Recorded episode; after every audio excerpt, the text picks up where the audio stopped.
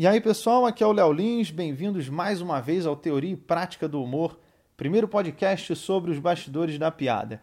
Antes de mais nada, eu peço desculpas a vocês que eu demorei a postar esse outro episódio, porque eu tive que viajar para gravar pelo The Noite. Fiquei uma semana fora do Brasil gravando. Depois eu tive que viajar um fim de semana fazendo show, viajei num outro para um festival de comédia. Eu fiz um festival em Blumenau com vários colegas, vários humoristas, foi muito divertido. E tava, só tava muito frio, cara porra, muito frio em Blumenau.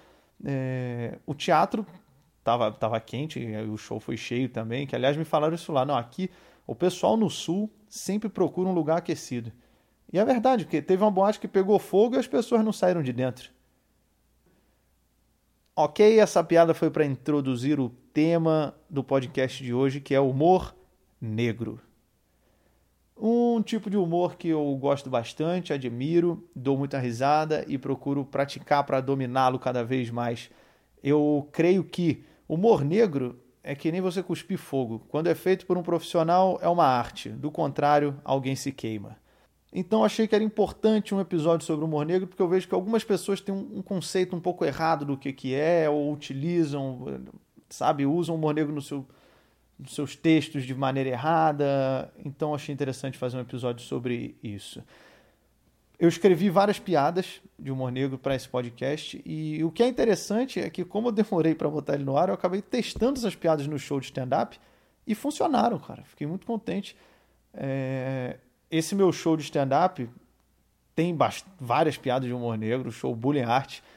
Várias piadas que eu faço no programa estão sendo algumas que são cortadas, porque o pessoal acha melhor não botar no ar, estão indo para esse meu show também. Então, Bullying Art é o show mais pesado de stand-up já feito no Brasil. Ele estreia dia 25 de junho no Acre. Exatamente, eu vou estrear em Rio Branco, no Acre. Bullying Art, seja onde for o limite do humor, estamos na fronteira. E a minha ideia é passar por todo o Brasil. Então, se você curte também esse tipo de humor, é, vá assistir, vá prestigiar o meu show, deixe a sua bondade em casa, eu tenho certeza que você vai se divertir muito.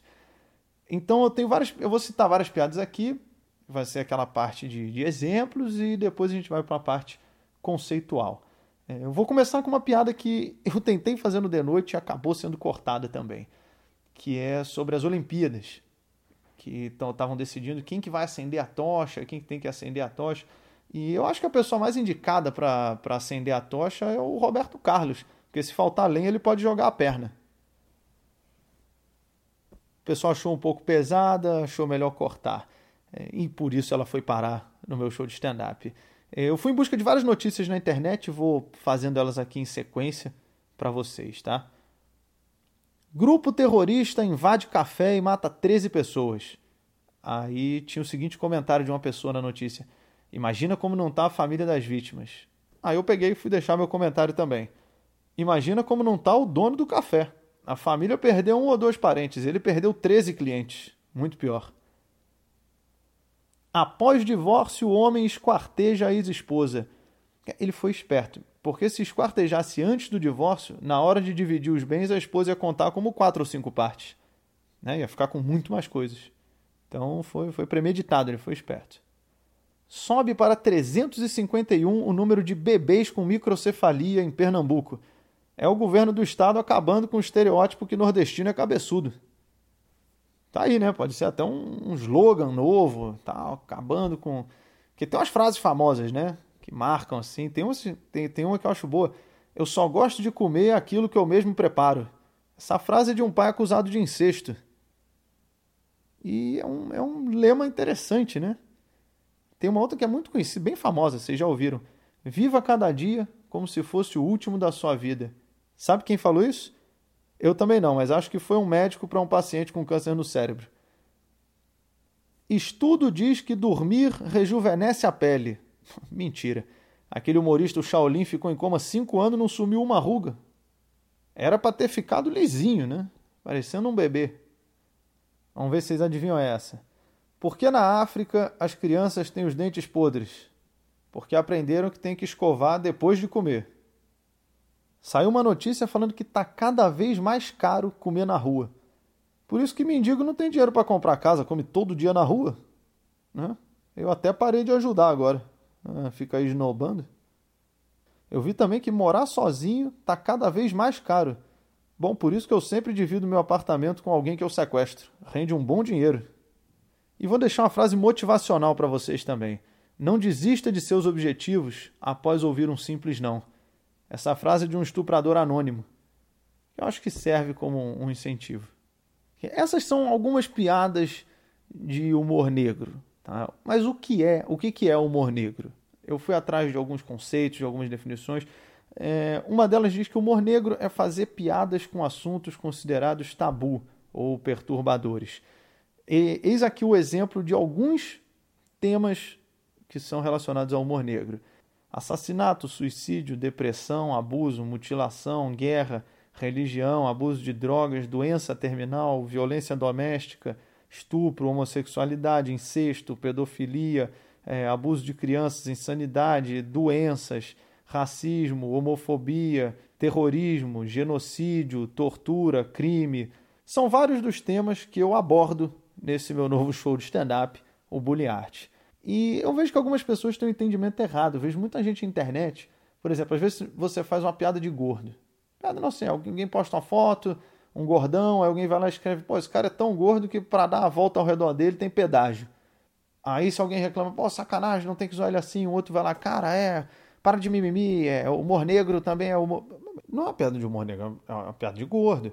Agora, se eu falo, ele é tão gordo que quando morrer, se for cremado e jogar as cinzas no mar, vai virar um aterro. Aí já começamos a entrar no terreno do humor negro, porque já entrou cremação.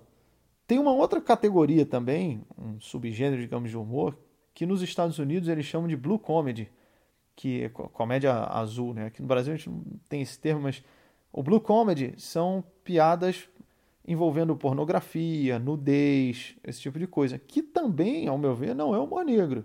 Por exemplo, olha essa piada. A mãe estava na cozinha, fazendo a janta, a filha chega e pergunta: Mãe, de onde é que vêm os bebês? A mãe pensou e respondeu: Olha, filha, o papai e a mamãe se apaixonaram, casaram, é, e um dia foram para o quarto e foram fazer sexo. É, a menina ainda não parecia entender, a mãe continuou. É, isso aí é que, quer dizer que o papai colocou o pênis dele na vagina da mamãe. E quando ele coloca o pênis dele na vagina da mamãe, a mamãe ganha um neném. Aí a filha, ah, acho que eu entendi.